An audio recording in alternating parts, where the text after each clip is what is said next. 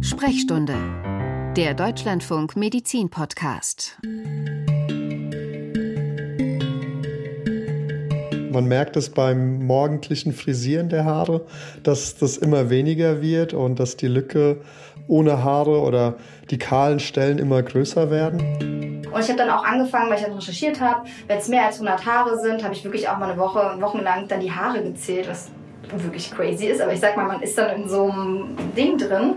Und wenn man halt regelmäßig kämmt und einfach einen ganzen Haarbüschel in der Hand hat, dann ist das einfach wirklich, also dieser Anblick ist wirklich kritisch. Wirklich kritisch.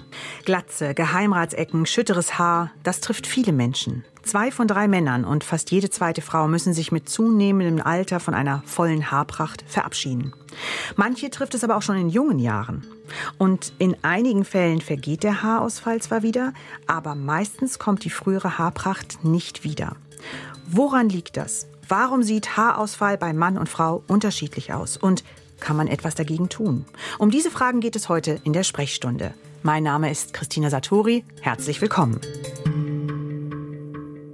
Unser Experte ist Dr. Torben Reueck. Er ist Dermatologe in der Klinik und Poliklinik für Dermatologie und Allergologie am Universitätsklinikum Bonn.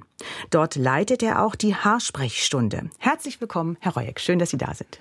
Guten Tag, danke, dass ich da sein darf. Fangen wir doch mal mit einer Zahl an. So eine grobe Schätzung. Wie viele Haare hat denn der Durchschnittsmensch so auf dem Kopf drauf? Es ist ein bisschen individuell sind mhm. so um die 100.000 blonde Menschen haben ein bisschen mehr Haare auf dem Kopf als beispielsweise braunhaarige.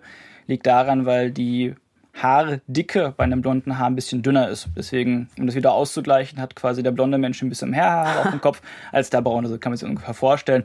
Ist ein total individueller Wert. Okay. Aber so grob, Pi mal Daumen sind so um die 100.000. Ja, und schön, schön, wenn sie alle da sind. Man sieht es ja nach den Bürsten oder wenn man einen schwarzen Wollpullover hat. Es scheint so, als wenn einem jeden Tag Haare ausfallen würden. Ne? Die hängen dann so. Wie viel ist denn normal? Also wann spricht man überhaupt von richtigem mhm. Haarausfall? auch dort ein sehr individueller Wert. Im Lehrbuch oder generell um die 100, die pro Tag ausfallen dürfen. Aber auch dort ist man ein Mensch, der sehr, sehr viele Haare auf dem Kopf hat, prinzipiell schon genetisch bedingt. Dann werden das manchmal auch einfach mehr sein. Ich habe Patienten in einer Haarsprechstunde, die haben eine riesige Wolle auf dem Kopf ähm, da fallen auch mal mehr als 100 Haare pro Tag aus. Und das hat nichts Pathologisches. Mhm. Entscheidend ist, ob man ein Korrelat auch auf der Kopfhaut dazu sieht. Also wenn quasi ein Patient kommt und sagt, er hat Haarausfall, sind jetzt ganz viele Haare rausgefallen, muss man auf die Kopfhaut gucken und dort sehen, hat man da ein Korrelat dazu? Hat man da eine Dichteminderung und so weiter? Da sind alle Haarfollikel komplett gefüllt und es ist vielleicht einfach ganz normal, dass dieser Mensch ein bisschen mehr Haare verliert, weil er generell einfach eine höhere Haardichte hat. Das heißt, Sie gucken dann, sind denn wirklich irgendwo kahle Stellen und dann müsste man wirklich mal nachhaken, was denn die Ursache ist. Genau, das, das macht man nicht einfach mit einem bloßen Auge. Also ich bin zwar noch jung, aber so gut sehe ich das nicht. Ich brauche auch meine Lupe dabei. Das Dermatoskop, das ist ein Auflichtmikroskop, das macht eine gute Vergrößerung und damit guckt man sich die Kopfhaut an. Und dann kann man das Ganze schon ein bisschen näher einsortieren erstmal, weil man guckt nach besonderen Auffälligkeiten, ob beispielsweise die Haarfollikel leer sind, ob da Haare abgebrochen sind, Sieht man eine Entzündungsreaktion eventuell dabei? Ist da eine Schuppung um das Haar drumherum? Ja? Es gibt ja nicht nur Haarausfall, ist ja nicht gleich Haarausfall, sondern es gibt ja ganz verschiedene Arten davon. Und das muss man erstmal so ein bisschen näher einsortieren, bevor man da weitergehen kann. Haarfollikel, das ist quasi die Stelle, wo das Haar aus der Kopfhaut rauswächst. Genau, das ist der Bereich unten, wo das quasi rauswächst, genau. Das sind die, die, auch wenn man jetzt beispielsweise einen diffusen Haarausfall hat, die, die gehen nicht kaputt, diese Haarfollikel, sondern die, die bleiben da nur das Haar ist einfach rausgeplumpst und da kommt auch wieder neues Haar nach, wie beim Heizzahngebiss beispielsweise. Diffuser Haarausfall ist, wenn man immer wieder mal so ein bisschen mehr Haarausfall hat als normalerweise. Mhm. Also diffuser Haarausfall nennt man auf ganz, ganz schlau auch telogenes Effluvium. Was ha. ist das? Diese, dein Haar hat mehrere Wachstumsphasen. Wachstumsphase, Übergangsphase, Ausfallphase am Ende. Die Wachstumsphase zu Beginn, die geht mehrere Jahre, sechs Jahre am Kopf beispielsweise, deswegen wären die Haare so lang. Ja, dann kommt eine kurze Übergangsphase und dann kommt am Ende eine Ausfallphase. Diese Ausfallphase, die ist aber nicht innerhalb von ein, zwei Wochen vorbei, sondern die geht drei bis sechs Monate. Mhm. Und diese letzte Ausfallphase, die nennt man telogene Phase. Effluvium heißt übersetzt Haarausfall. Wenn man jetzt also ein telogenes Effluvium hat, ist das auf die Übersetzung, dass man da vermehrt Haare in dieser letzten Ausfallphase drin hat.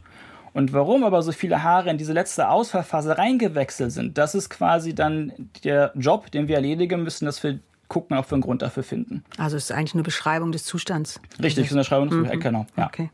Meine Kollegin Annike Meyer hat mit einem Mann gesprochen, der schon recht früh deutlichen Haarausfall erfuhr und darunter auch wirklich gelitten hat. Hören wir doch mal rein, wie es ihm mit der Zeit ergangen ist.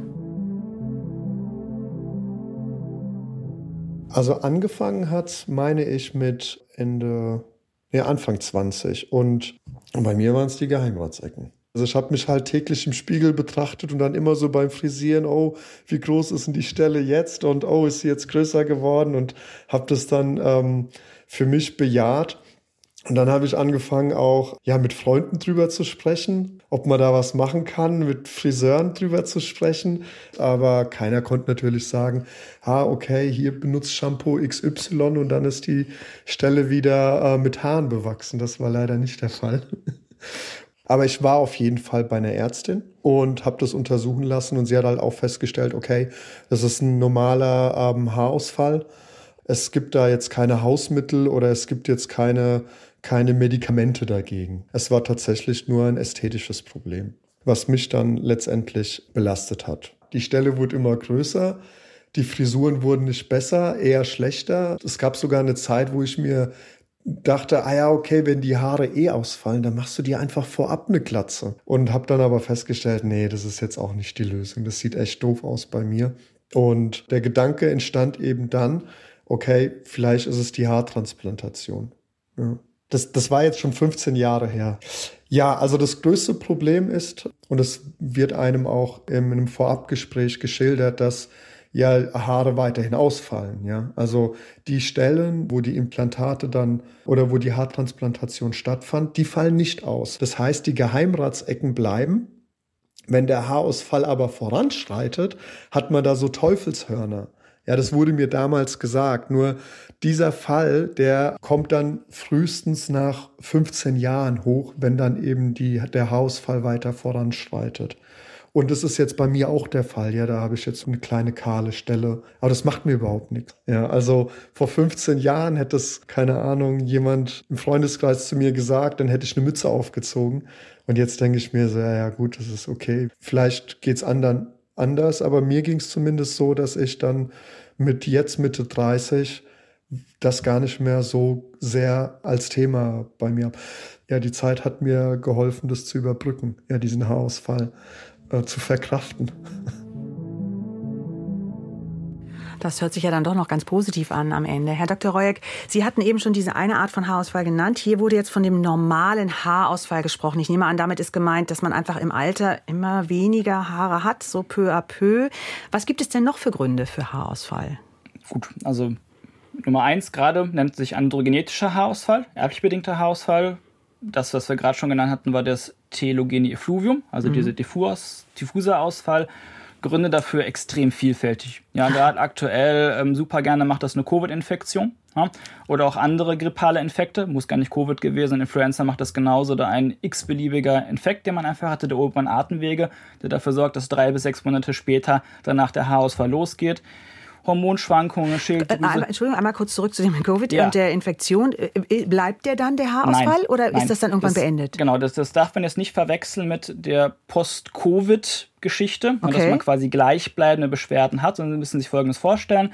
Sagen Sie mal, Sie hätten jetzt im Januar eine Covid-Infektion, mhm. ja, dann ist das eine ordentliche Belastung für den Körper. Muss gar nicht unbedingt ein schwerer Verlauf gewesen sein, reicht auch ein leichter Verlauf. Aber durch diese Covid-Infektion werden in Ihrem Körper ein richtiger Sturm an Abwehrstoffen freigesetzt. Und diese Abwehrstoffe, die sind ja gut, ne, die sollen den Virus ja abtöten.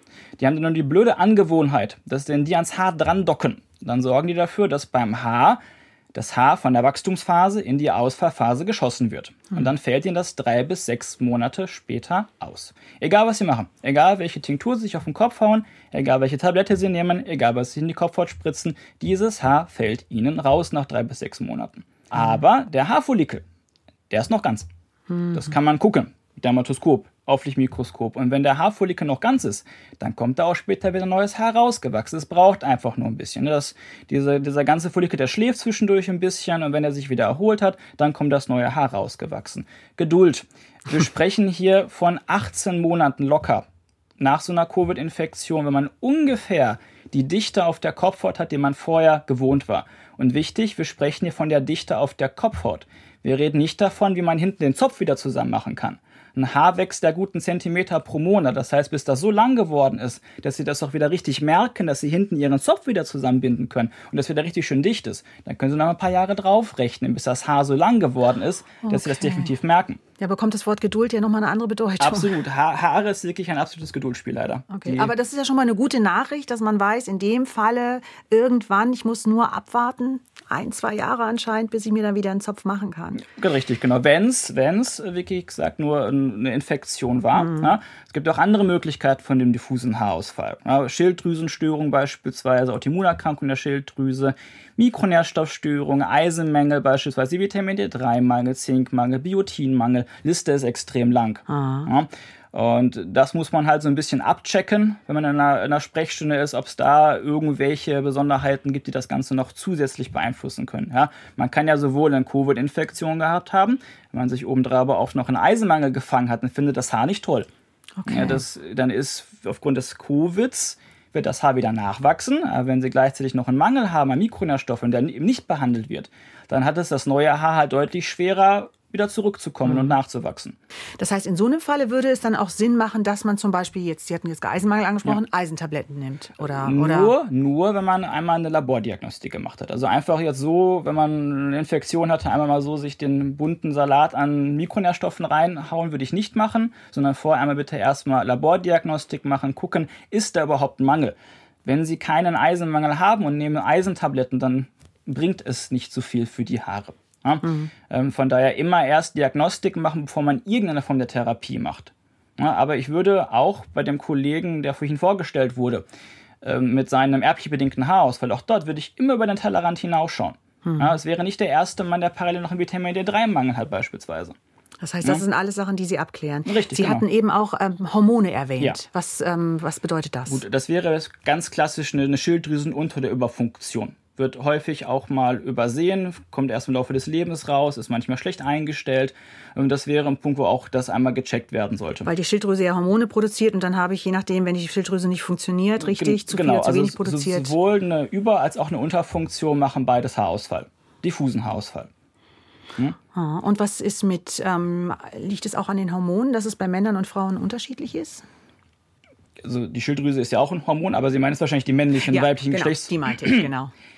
Ja, beispielsweise Schwangerschaft. In der Schwangerschaft wird Östrogen hochgepusht vom Körper.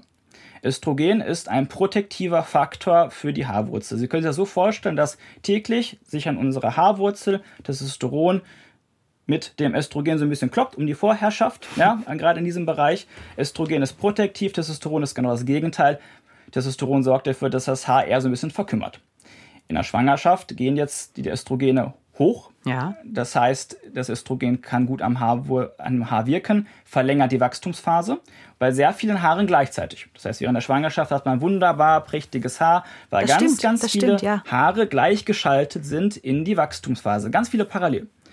Jetzt ist das Kind geboren. Was passiert mit Östrogen? Das rauscht wieder runter. Was passiert? Alle Haare, die vorher künstlich in dieser Wachstumsphase gehalten wurden, verlieren ihren protektiven Faktor und rauschen ihnen raus. Auch das ist reversibel, aber auch das braucht eine ganze Zeit, bis sich das wieder tut. Das berichten ja viele Frauen, dass ihnen, nachdem das Kind geboren mhm. ist, ähm, dass sie dann irgendwie ganz viel Haarausfall haben. Genau, und dann das, viele Frauen schneiden sich in der Phase dann auch die Haare ab. Das ist der ja. Grund, ja, weil einfach das Östrogen wieder runtergeht. Mhm. Und nicht mehr beschützt. Richtig, genau. Mhm. Und ganz viele Haare, die vorher quasi beschützt waren, dann gleichzeitig in die Ausfallphase gehen. Deswegen kommt das so massiv. Das heißt aber auch, dass auch das ein Haarausfall ist, der dann sich wahrscheinlich mit der Zeit wieder einpendelt, Richtig, also genau. zurückgeht. Ja, ja, ab, wieder absolut. eine gute Nachricht. Ja. In Bezug auf die Männer mit dieser Frage mit den Hormonen, ja. Ähm, das Problem ist nicht unbedingt das Testosteron, was im Körper rumschwirrt sondern das Problem ist, dass die Haarwurzeln selbst empfindlich sind gegenüber das Testosteron. Mhm. Das würde ja sonst bedeuten, bei allen Männern, die einen erblich bedingten Haarausfall hätten, dass die mit so hohen Spiegeln von Testosteron durch die Gegend laufen würden. Das wäre dramatisch. Ja? Nein, das Problem ist die Haarwurzel selbst, die ist empfindlich gegenüber Testosteron und diese Empfindlichkeit, die hat eine hohe erbliche Komponente. Muss gar nicht sein, dass Mama oder Papa hatte, sondern das kann mal Generationen durchaus überspringen. Aber diese generelle Empfindlichkeit dieser Haarwurzeln gegenüber dem sexuellen, männlichen Sexualhormon, die ist, hat eine erbliche Komponente mit dabei. Das heißt, ich habe diese Veranlagung als Mann ja. und dann irgendwann zeigt sich, dass meine Haarspitzen nicht so gut können mit dem Testosteron. Deswegen habe ich mehr Haarausfall genau, und kriege dann früher Geheimratsecken richtig. oder schütteres Haar. Genau, was aber nicht stimmt, was gerade im Beitrag im ersten gesagt wurde, ist, dass man da nichts machen könnte. Das stimmt nicht. Aha. Also gegen erblich bedingten Haarausfall gibt es absolut Therapiemöglichkeiten und die werden noch immer mehr. Es gibt auch eine deutsche Leitlinie, die sich in Bezug darauf gefasst wurde. Ähm, es gibt erstmal topische Präparate, also Lösungsmittel. Topisch bedeutet, dass man es lokal, Genau, mhm. eine lokale Therapie, die man da draufbringen kann, bis hin zu Tablettentherapien, die man anwenden kann. Das sind aber dann immer Eskalationsschritte, die man mit dem Arzt besprechen muss, weil desto höher man in dieser Therapie-Eskalation geht, desto mehr kann man sich auch eher Nebenwirkungen einfangen, was das Ganze angeht. Mit Eskalation meinen Sie, das heißt, man fängt mal erstmal mit, mit einem mild wirksamen Richtig, Stoff an, genau. der vielleicht auch ja. nicht so viel bewirkt. Ja. Wenn es dann wirklich dringend ist, der Patient sehr doll darunter ja. leidet und sagt, das hilft mir nicht genug, dann sagt man, gut, ich kann Ihnen noch was anderes geben, das hat aber eventuell Nebenwirkungen. Richtig, genau. Also starten wirkt man ganz klassisch mit Minoxidil 5% beim Mann. Was ist das? Das war früher mal ein Blutdrucksenker. Das heißt, der dockt an Gefäße an und macht die Gefäße weiter. Dadurch geht der Blutdruck runter. Ich habe keine Ahnung, wer auf die Idee gekommen ist, sich das auf die Kopfhaut zu schmieren, aber es funktioniert bei Haarausfall. Glück gehabt. Ja, tolle Sache, ne? dass es nichts anderes passiert ist. aber auf jeden Fall, wenn man das auf die Kopfhaut drauf tut, passiert vermutlich der gleiche Effekt. Die Haarwurzel, wo das Präparat dran dockt, wird besser durchblutet. Das heißt, das Haar wird besser mit Nährstoffen versorgt und so weiter. Das heißt, das Haar wird länger in der Wachstumsphase gehalten. Wenn ich mit diesem Präparat aber dann aufhöre, passiert das gleiche wie mit der schwangeren Frau, die vorher das Östrogen als protektiven Faktor hatte. Die Haare fallen ihr wieder aus, die ihnen vorher künstlich am Leben gehalten wurden. Ja, das ist quasi Schritt Nummer eins, was die Therapie angeht. Bei erblich bedingten Haarausfall, das ist sowohl für die Frau als auch für den Mann gedacht. Das sind beides Präparate, mit denen kann man einsteigen. Das, auch das ist zwar frei verkäuflich, ist aber nicht frei von Nebenwirkungen. Das kann beispielsweise Kopfhautexzeme auslösen ne, und kann Blutdruckschwankungen auslösen, weil, wie gesagt, ist ja ein Blutdrucksenker. Ne? Das heißt, im Zweifelsfall immer erstmal mit dem Arzt oder der Abs Ärztin besprechen. Würde ich auf jeden Fall machen. Wie gesagt, die Therapie kann man dann auch steigern. Dann sind wir beim Bereich von Präparaten unterwegs, die die männlichen Sexualhormone ein bisschen wegblocken. Das gibt es sowohl als Präparat, was man auf die Haut drauf tun kann, als auch als die als Tablettentherapie. Und da muss man schon ein bisschen vorsichtiger sein. Da liest sich der Beipackzettel schon ein bisschen unangenehmer in dem Bereich. Mhm. Das sollte man auf jeden Fall vorher besprechen und einmal abwägen.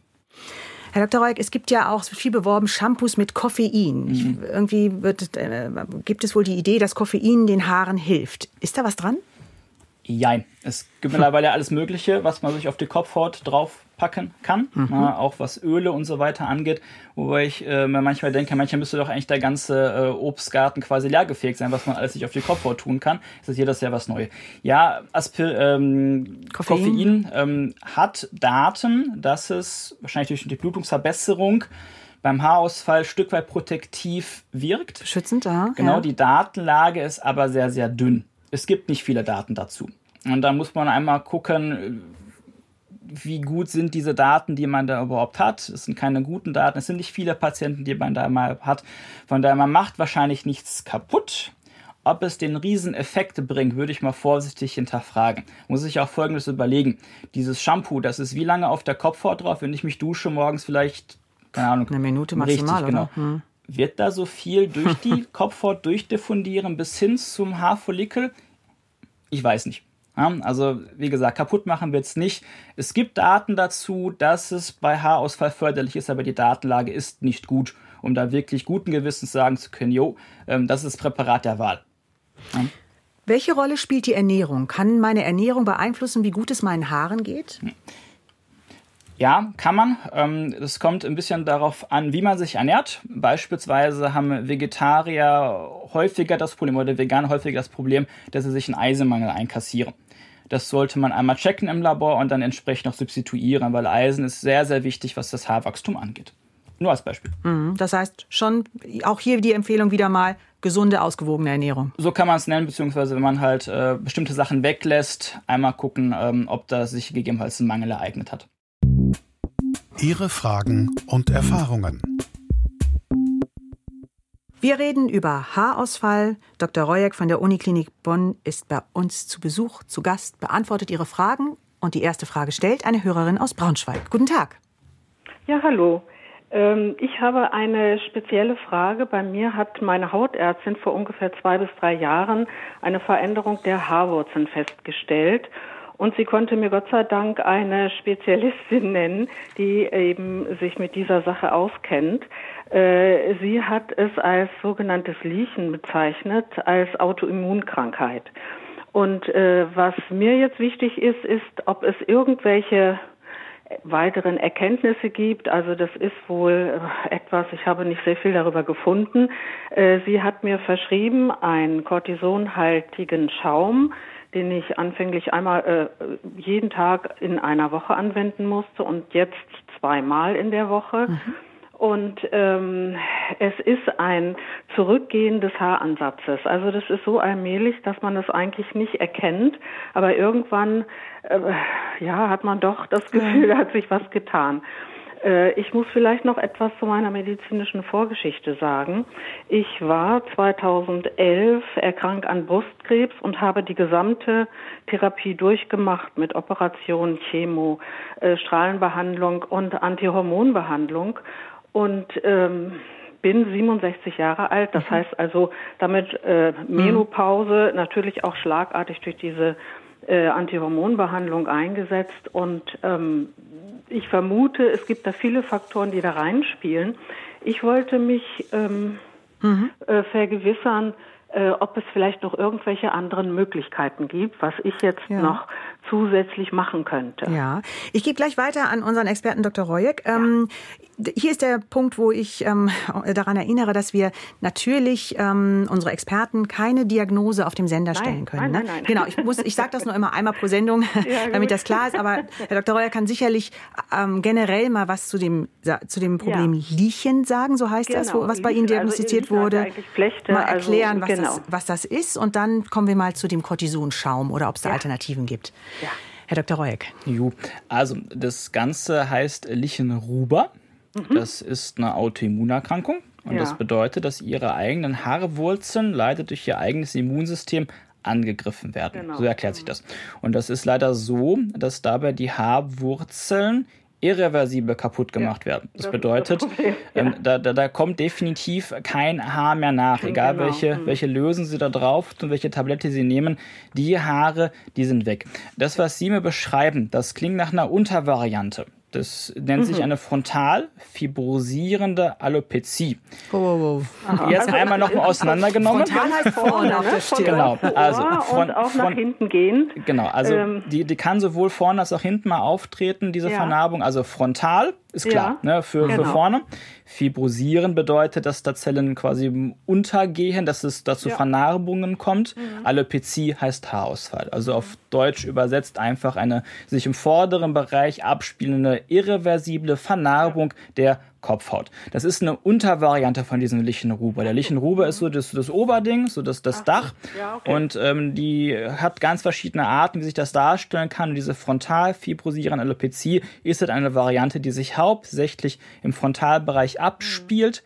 Kriegen eigentlich nur Frauen, die sich im Rahmen der Menopause befinden. Mhm. Es gibt also eigentlich kaum jüngere Patienten damit. Ich habe einen einzigen Patienten in der ganzen äh, Zeit mal gesehen. Also der, der männlich war, sonst ist es eigentlich eine Erkrankung, die Frauen hauptsächlich bekommen. Zur, ja. zur Therapie. Mhm. Ähm, was ist unser Ziel? Unser Ziel ist es ja, dass wir die Entzündungszellen, die da in ihrem Haar vorne rumknabbern, dass wir die wegbekommen. Richtig? Ja, dass man zumindest erhält. Richtig, genau. Und, möglich ist. Genau, ja. und das, das kriegt man zumindest am Anfang, wenn man den Initialbefund hat, wo noch eine starke Rötung dabei ist, starke Beschwerde, vielleicht Brennen Juckreiz und so weiter, war nicht okay.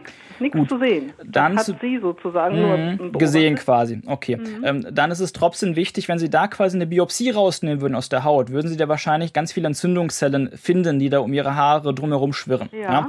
Und die möchte man wegbekommen. Und da ist als anfängliche Therapie ist ein Cortisonpräparat tatsächlich erstmal optimal. Entweder mhm. lokal oder intern, je nach Konstellation, je nach Ausprägung. Mhm. Kann ich hier jetzt nicht sagen, aber das wäre so die, die erste Möglichkeit. Mhm. Und danach geht es aber darum, dass man eine Haltungstherapie macht. Weil diese Erkrankung, die ja. werden sie im Leben nicht wieder loswerden. Ja, ja. Die hat mhm. zwar manchmal selbstlimitierende Verläufe, das heißt, irgendwann hört die von selbst auf, aber der liebe Gott weiß, wann das der Fall ist. Nach ein paar Monaten, nach einem Jahr, nach zig Jahren, das weiß kein Mensch, ist völlig individuell. Und man möchte ja natürlich nicht die ganze Zeit dieses Cortisonpräparat da vorne auf die Haut tun, weil irgendwann wird das auch mal Nebenwirkungen machen. Das bedeutet, es wird die ja, Haut also irgendwann dünner machen. Wie hoch dosiert es ist, es scheint ja nicht so hoch dosiert zu sein, äh, dann ist es sozusagen äh, das kleinere Übel. Aber äh, wenn ich irgendwas begleitend machen mhm. könnte, ja. Entzündungshemd, was auch immer, wäre ich natürlich ja. sehr dankbar. Also, äh, man, man kann da, man kann da die Therapie ergänzen ähm, ja. durch ein nicht kortisonhaltiges Präparat. Das nennt sich ein Calcineurin-Inhibitor. Mhm. Das sind Präparate, die wendet man sonst in der Neurodermitis-Therapie an. Auch schon bei ja. kleinen Kindern darf man die anwenden. Ähm, die sorgen lokal auch für einen antientzündlichen, immunmodulierenden Effekt. Das bedeutet, mhm. dass die Entzündungsreaktion da an Ort und Stelle quasi ein bisschen runtergedrückt wird. Ja. Die sind aber im Vergleich zu einem rein Cortisonpräparat, was man am Anfang geht, schwächer. Das ja. bedeutet, wenn man so einen Anfangsinitialbefund hat und oft geht diese Erkrankung dann doch mit Juckreiz und Brennen einher, Ausnahme bestätigen die Regel, ja, mhm.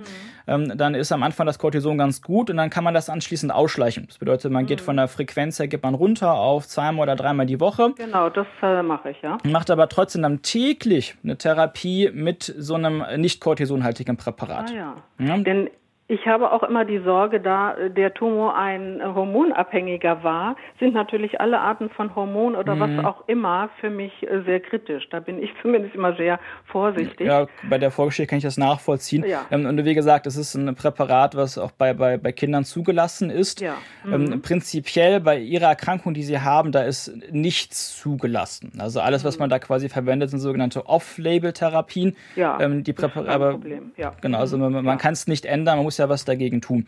Genau. Wenn ja. man erhebliche Befunde hat, dann kann man das Ganze auch intern behandeln. Auch mhm. off-label, wenn ein Präparat, mhm. was beispielsweise bei einer Rosacea verwendet wird. Ja. Das ist ein niedriges Antibiotikum. Das nennt sich mhm. Doxycyclin. Das ist aber eine ja. Tablettentherapie. Ja, ist klar. Also im Grunde um die Entzündung zurückzudrängen. Richtig. Das heißt auch alles, was in Richtung Ernährung äh, entzündungshemmend äh, unterstützt, wäre ja dann im Grunde angeraten. Ne? Kann man machen. Die Studienlage aber, ja. dazu ist aber bezüglich ist klar, ja. Ernährung super dünn. Ja, also, also alles, was entzündungshemmt im weitesten Sinne wirkt, wäre dann angeraten. Ich, ich, genau, ich würde mich ganz ja. normal ausgewogen ernähren und die mhm. Hauptsache würde ich quasi der, der Therapie von außen genau. überlassen. Also dann haben also, Sie doch schon mal jetzt ein paar Ideen, die Sie mit Ihrem Arzt, Ihrer Ärztin besprechen können genau, und vielleicht nochmal ausprobieren wunderbar. können. Ja. Und äh, dann habe ich zumindest einen Ansatz. Ja. ja.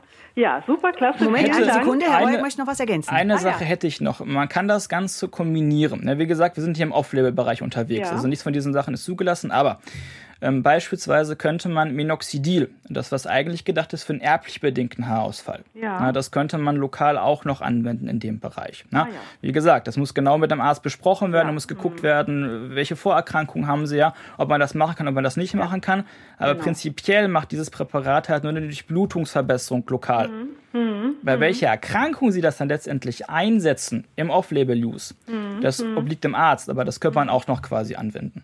Ja, aber wunderbar, dann habe ich schon mal eine Idee. Genau, jetzt haben Sie viele Ideen und dann ähm, vielen Dank für Ihren Anruf und wir drücken Ihnen die Daumen, dass das klappt. Vielen Dankeschön. Dank. Auf Wiederhören. Tschüss.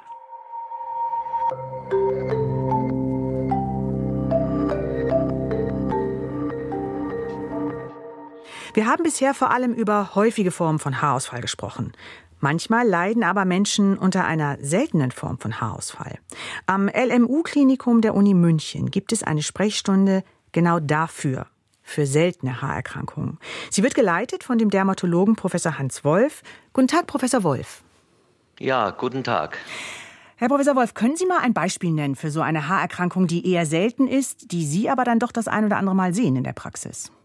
Ja, also wenn man das der Häufigkeit nach wichtet, wir haben relativ häufig eine Autoimmunhaarerkrankung, also mit Haarausfall namens Alopecia areata. Wir haben andere Autoimmunerkrankungen wie zum Beispiel Lichenruber. Und schließlich, sagen wir mal, das sind die drei häufigsten seltenen Haarerkrankungen, noch eine Folliculitis decalvans. Das ist eine infektiöse Entzündung der Kopfhaut. Bleiben wir doch mal bei dir. Was ist denn das für eine Infektion, die dann das Problem hervorruft? Ist das mit einem Bakterium oder? Ja, ein Bakterium ist der Kofaktor, nämlich Staphylokokken. Die sind ja häufig und an vielen Orten.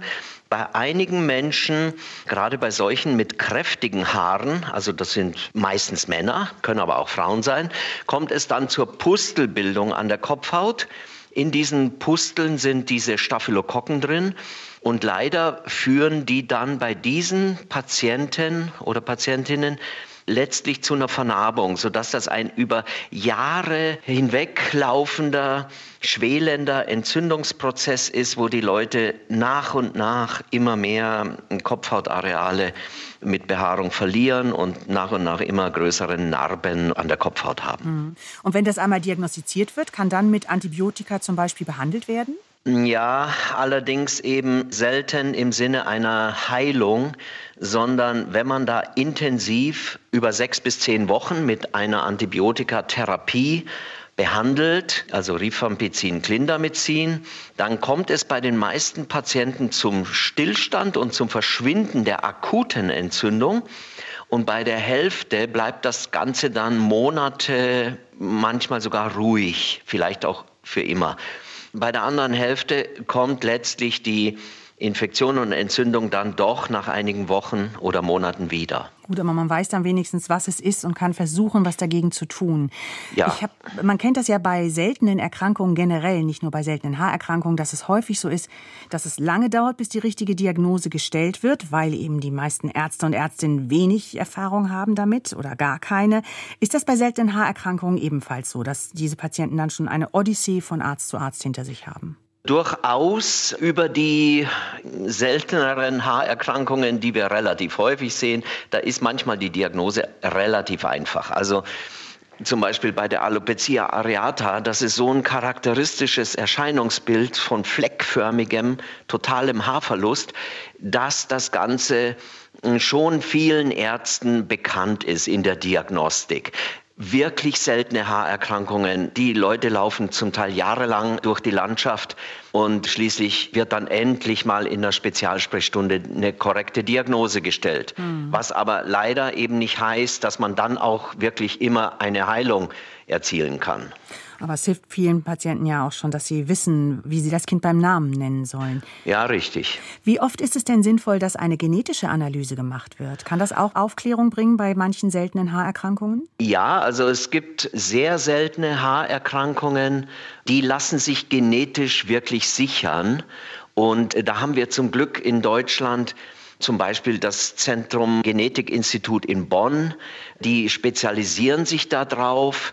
Und wenn wir zum Beispiel den Verdacht haben, dass jemand so eine ganz seltene Haarerkrankung hat, wo also zum Beispiel die Haare ganz kurz abbrechen, dann nehmen wir dort Blut ab bei den Patienten, manchmal auch bei den Eltern oder Geschwistern und schicken das dann nach Bonn zur Frau Professor Betz und mhm. die kann das dann analysieren und dann findet man raus, dass da zum Beispiel eine ganz seltene Kupferresorptionsstörung aus dem Darm vorhanden ist Trichotiodystrophie heißt der Fachbegriff.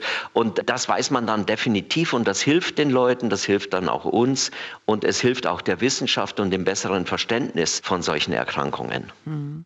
Jetzt möchte ich noch nach einer speziellen seltenen Haarerkrankung fragen, weil der Name, muss ich zugeben, hat mein Interesse geweckt. Und zwar das sogenannte Struwwelpeter-Syndrom. Können ja. Sie mir erklären, was sich dahinter verbirgt? Ja, man sieht die Patienten ja häufig schon als Kinder, weil die, wenn die Haare ein bisschen länger sind, Mädchen oder Jungs, die schauen aus wie Struwwelpeter, der aus diesem Buch von dem äh, Jungen, der hat halt ganz, ganz wirre, unfrisierbare Haare. Manchmal sagt man da fälschlicherweise Syndrom der unkämmbaren Haare. Das ist nicht ganz richtig. Kämmen lassen sie sich ja, aber sie lassen sich nicht frisieren. Sie stehen wild vom Kopf ab und wenn man mit dem Elektronenmikroskop oder auch mit einem Lichtmikroskop ganz genau schaut, sieht man, dass die so Furchen haben, Längsfurchen entlang des Haares und die sind dafür verantwortlich, dass die Haare sich nicht frisieren lassen. Und das ist auch genetisch bedingt. Und das hat man von Anfang an und das hat man auch bis zu seinem Lebensende dann? Man hat es von Anfang an, da ist es sehr auffällig. Ich habe aber einige Patientinnen, die hatten so wirklich so Struwwelpeterhaar als Kinder, aber mit dem Alter wird das dann etwas besser, sodass die dann zum Beispiel sogar richtig schön flirrendes, blondes Haar haben. Also das so richtig flirrt. Das schaut dann sehr gut aus. Aber die Furche bleibt. Haarerkrankungen, die eher selten in der Bevölkerung auftreten, werden oft nicht direkt erkannt. Hier kann es helfen, eine Spezialsprechstunde für seltene Haarerkrankungen aufzusuchen. Professor Hans Wolf leitet so eine Spezialsprechstunde in München. Ich sprach mit ihm vor der Sendung über unkennbare Haare, Lichenruber und andere seltene Haarerkrankungen. Vielen Dank, Herr Professor Wolf. Gerne. Ihre Fragen und Erfahrungen. Ich habe mehrere Mails bekommen zum Thema Haartransplantation. Einmal, ähm, ob es da ein gewisses Mindestalter gibt, was zu beachten ist, wie oft das erfolgreich ist. Könnten Sie mal kurz zusammenfassen, Herr Dr. Reueck? Erstmal prinzipiell, was ist das? Ähm, bei der Haartransplantation werden Haare aus dem hinteren Kopfbereich entnommen mit der neuesten Methode so einzeln, ja, mit einem kleinen Bohrer. Und die werden dann vorne wieder in den Bereich, wo es lichter ist, reingesetzt. Dabei macht man sich zunutze, dass die Haare, die hinten am Nacken sitzen, interessanterweise nicht empfindlich sind gegenüber dem Testosteron, was ja bei den Haaren vorne bei den Geheimratsecken offensichtlich der Fall ist. Deswegen fallen die aus. Prinzipiell ab 18 kann man das machen, aber man muss sich halt Folgendes bewusst machen. Der Haarausfall, dieser erblich Haarausfall, der wird einen die ganze Zeit begleiten. Mhm. Bedeutet, wenn sie jetzt mit 18 Jahren ihre Geheimratsecken beispielsweise wegmachen lassen möchte, dann müssen sie damit rechnen, dass der Haarausfall anschließend ja weiter nach hinten wandert und auch an anderen Stellen trifft. Das heißt, wenn sie in jungen Jahren eine Haartransplantation machen, können sie davon ausgehen, dass sie das nach 10 Jahren wiederholen dürfen. Und dann ist es sehr, sehr wichtig, dass bei der ersten Haartransplantation hinten im Nackenbereich keine Schneiden gejagt wurden, sondern dass man dann noch genügend Haare hat, die man da wieder beim zweiten Mal entnehmen kann. Weil die Haare, die hier mal hinten heraus sind, ja weg. Okay. Das heißt, man muss da wirklich aufpassen, dass man bei dem ersten Rutsch von dieser Haartransplantation da hinten nicht zu viele Haare auf einmal entnimmt, weil sonst verbauen sie sich die Möglichkeit, im Laufe des Lebens eine zweite Haartransplantation zu machen. Und dann sieht es natürlich wirklich bescheiden aus, wenn sie mhm. da vorne so zwei kleine Hörnchen haben, mhm. wie zu Karneval gerade, und dahinter ähm, ist auf einmal eine Lichtung. Okay, also wirklich gerade je jünger man ist, umso mehr beachten, dass das sich über die Jahre hinweg doch verändert. Genau, ich, ich würde vielleicht erstmal auch mit einer, mit einer Therapie anfangen, im erblich bedingten Haus, wir haben gerade auch schon darüber gesprochen, ja, Lokaltherapie, Tablettentherapie und so weiter und die Haartransplantation nach Möglichkeit so ein bisschen nach hinten hinausschieben, weil desto später man sie macht, desto länger haben sie etwas logischerweise davon. Ja. Dann kommt eine sehr konkrete Frage, das habe ich noch nie gehört, was hier angesprochen wird. Und zwar fragt ein Hörer, ich habe mal gehört, dass die Haare eines Kindes dicker und mehr werden, wenn es zum ersten Geburtstag einmal vollständig abrasiert wird. Stimmt das? Ähm, ich bin ein Freund von Vergleichen. Sie stellen sich jetzt einmal mal eine Wiese vor und da gehen Sie einmal über die Wiese mit dem Rasenmäher drüber. Mhm. Das Gras, was da anschließend raus wieder wächst, ist es dann dicker? Nein. Es fühlt sich ein bisschen stoppeliger an, weil einfach die, wenn das so ganz, ganz leicht so hoch wächst, ja, dann ist das halt stoppeliger von der Textur her, weil es halt noch nicht so lang ist. Es biegt sich nicht so leicht. Ja, wenn das so ganz, ganz klein ist, ist das halt eher ein bisschen kompakter.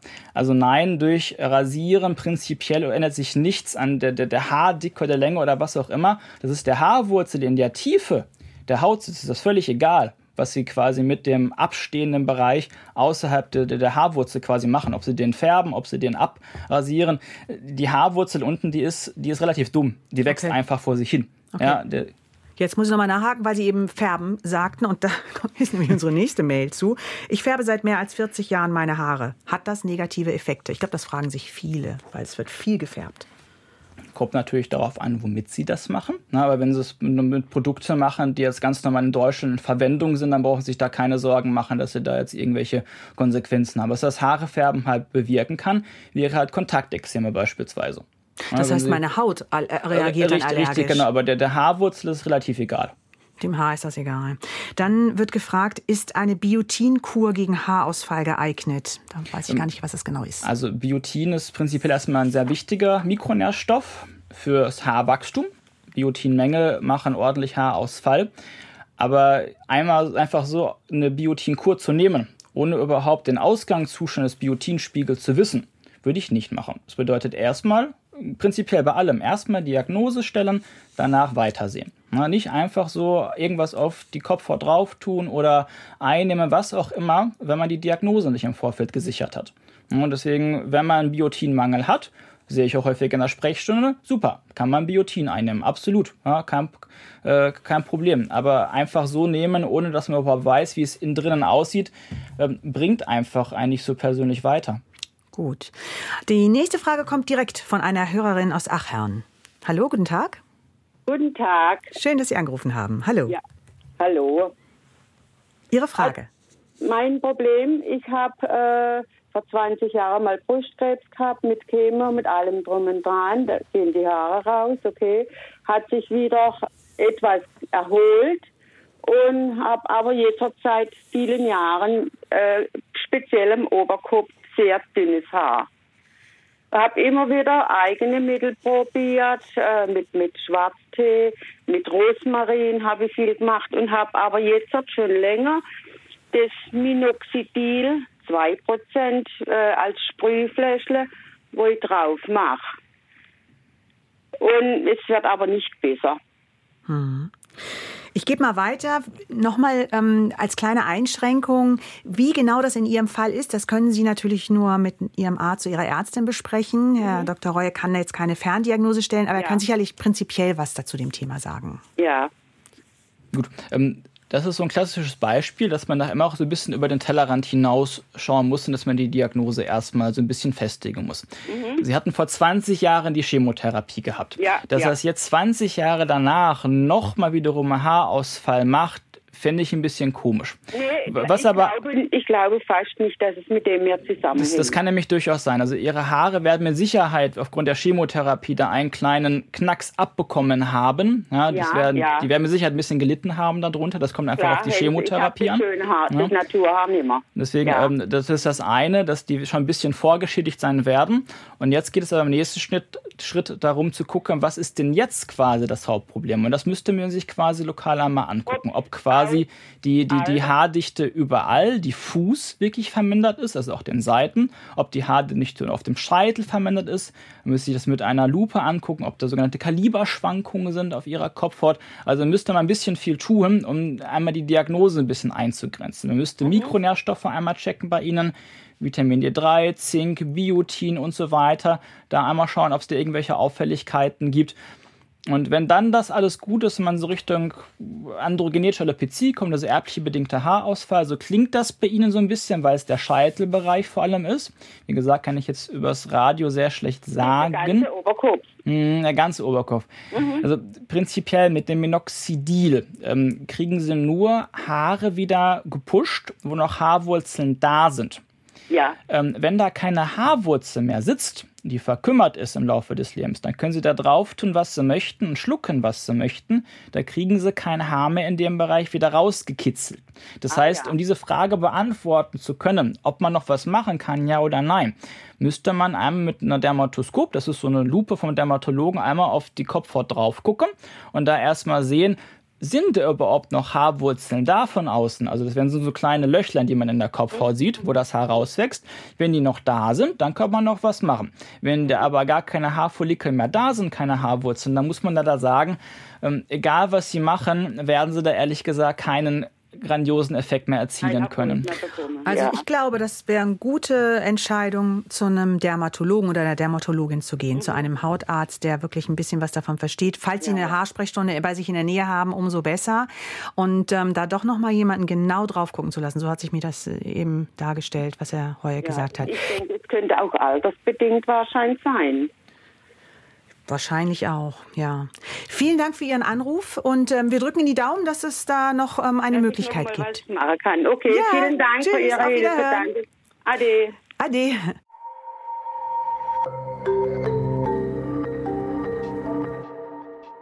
Wir haben einen Hörer aus Mainz. Guten Tag.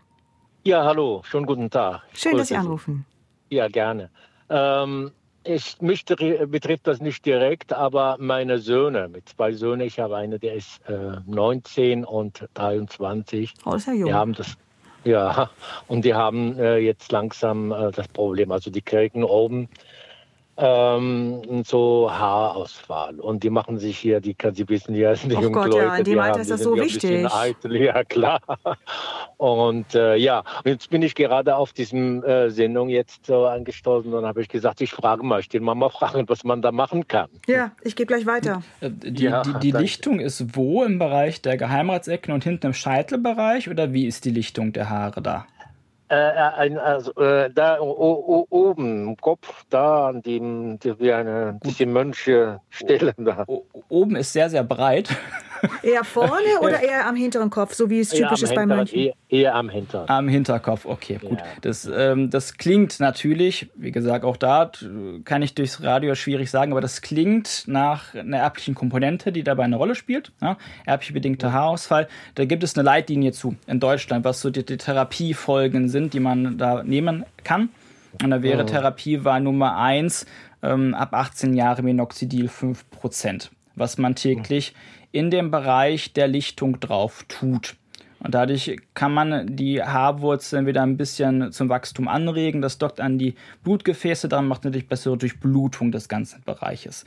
Darüber hinaus kann man dann noch weitere Präparate verwenden, die aber in den männlichen Sexualhormonhaushalt eingreifen. Da wäre ich mit vorsichtig. Das würde ich definitiv mit dem äh, betreuenden Arzt dann erstmal besprechen, ob man das schon machen sollte oder ob man damit eventuell noch etwas wartet. Waren Sie mit Ihren Söhnen denn oder mit einem der beiden schon mal bei einem ähm, Dermatologen oder vielleicht sogar in einer Ja, Haarsprechstunde? der, ja der, der war schon mal da gewesen. Der hat ihn irgendwas so äh, äh, irgendwas aufgeschrieben. Ich jetzt, ich komme auf den Namen nicht. Ich habe damit eigentlich wenig. Ich hatte auch Haareausfall zwar, aber ich bin aus dem Alter raus. Mir macht das eigentlich gar keine Die, die Glatze steht mir Ja. ja. gut. Ich äh, mache mir keine Sorgen. Aber die äh, Jungs, die ja, machen klar. sich ja ein bisschen. Äh, Hm. äh, Sorgen und da haben alles äh, mögliche probiert, so ka- koffeinhaltige Shampoos und andere so, was weiß ich, was die da alles, aber alles hat äh, leider nicht geholfen. Der, der ist halt auch, muss man sagen, extremst viel auf dem Markt. Na, also mein, bei meinem Instagram-Feed, da kommt gefühlt jede Woche ein neues Präparat, was mir da Ja, genau. als, als Anzeige präsentiert wird. Ja. Ähm, die haben alle keine vernünftigen Studiendaten. Mhm. Ja, also man muss ja auch gucken, äh, im Prinzip darf jeder Hersteller ein Präparat auf den Markt schleudern, sagen, es hilft gegen Haarausfall, hat das an drei Patienten getestet und dann war es das. Also da müssen sie auch Ja, ein bisschen mit ja. aufpassen. Was sie da nehmen, da würde ich halt, wie gesagt, Präparate nehmen, wo man wirklich vernünftige Studiendaten hat. Und das wäre, wie gesagt, bei, so klingt es jetzt, diesem erblich bedingten Haarausfall wäre das Minoxidil. Aber das dauerhaft. Monoxidil, was ist das? Minoxidil. Ähm, das ist, wie gesagt, ein Präparat, das dockt an die Haarwurzel dran und das macht dort eine Blut Durchblutungsverbesserung. Ne, ja. durchblutetes Haar kann länger wachsen. Das Wichtige ist aber, wenn Sie damit anfangen, dann müssen Sie das auch dauerhaft fortführen. Das ist also nichts, was man mal so zwei Wochen macht, dann hat man keine Lust mehr und dann macht man nach drei Wochen wieder. Das funktioniert nicht. Sondern wenn man damit einmal einsteigt, muss man das auch dauerhaft fortführen. Das macht auch Sinn, weil die Empfindlichkeit der Ja. Haarwurzeln gegenüber dem männlichen Sexualhormon, was diesen erblich bedingten Haarausfall angeht, Ja. diese Empfindlichkeit, die werden sie ja nicht wieder los im Laufe des Lebens. Ne? Mhm. Die geht die irgendwann mit 50 Jahren geht die mal so ein bisschen weniger, aber bis dahin kann die ordentlich arbeiten. Ja, das bedeutet, das Präparat, wenn Sie damit starten, müssen Sie das auch fortführen. Und nach zwei oder drei oder vier Wochen werden Sie exakt keine Änderung sehen. 0,0 sondern es muss mindestens ein halbes Jahr angewendet werden. Dann könnte ja. man so langsam mal gucken, ob es eine Veränderung gebracht hat. Das ist ganz, ganz wichtig. Ne, Zei- Zeit ist ein wichtiger Faktor bei Haarerkrankungen. Nach einem Monat werden sie überhaupt gar nicht sehen. Nach zwei Monaten auch nicht. Ne, sondern das ist, muss, wenn, über einen längeren Zeitraum angewendet werden. So kurzfristige Behandlungen sehen Sie schlichtweg keine Unterschiede. Also dann Also- wäre es vielleicht gut, wenn Ihre dem einen oder vielleicht sogar beiden Söhnen das wirklich ähm, so nahe geht, dann doch nochmal zu einem Arzt zu gehen und das ganz genau zu besprechen und gu zu gucken, ist es das, was Herr Reueck jetzt vermutet? Und dann kann man überlegen, welche Therapie machen wir. Also ich glaube, das war das, äh, was die ähm, äh, Dermatologin Info verschrieben hat. Er hat gesagt, ich soll das eigentlich auf längere Zeit so Mhm. äh, drauf äh, einschmieren bzw. einreiben. Und äh, soll das äh, lange Zeit, äh, nach einer ein, ein halbes Jahr, kann man das immer noch verwenden oder äh, lebenslang oder wie? Das wäre, wenn auf Dauer. Weil auch nach einem, also wie gesagt, die- die Erkrankung, die wir da vermuten, wird bedingt durch eine Empfindlichkeit der Haare gegenüber Testosteron. Und diese Empfindlichkeit, die werden sie nach sechs Monaten nicht wieder loswerden. Auch nicht nach einem Jahr oder nach fünf Jahren. Also gut überlegen. Besprechen Sie es mit Ihren Söhnen. Wie schön, dass Sie sich so um Ihre Söhne kümmern. Und ähm, wir hoffen, dass ähm, das gut verläuft und vielleicht gibt es ja eine Lösung. Danke für Ihren Anruf. Wir haben noch weitere Fragen, unter anderem nach Hausmitteln. Sie haben ja schon mal gesagt, man muss gucken, was man da so auf seine Haare draufpackt.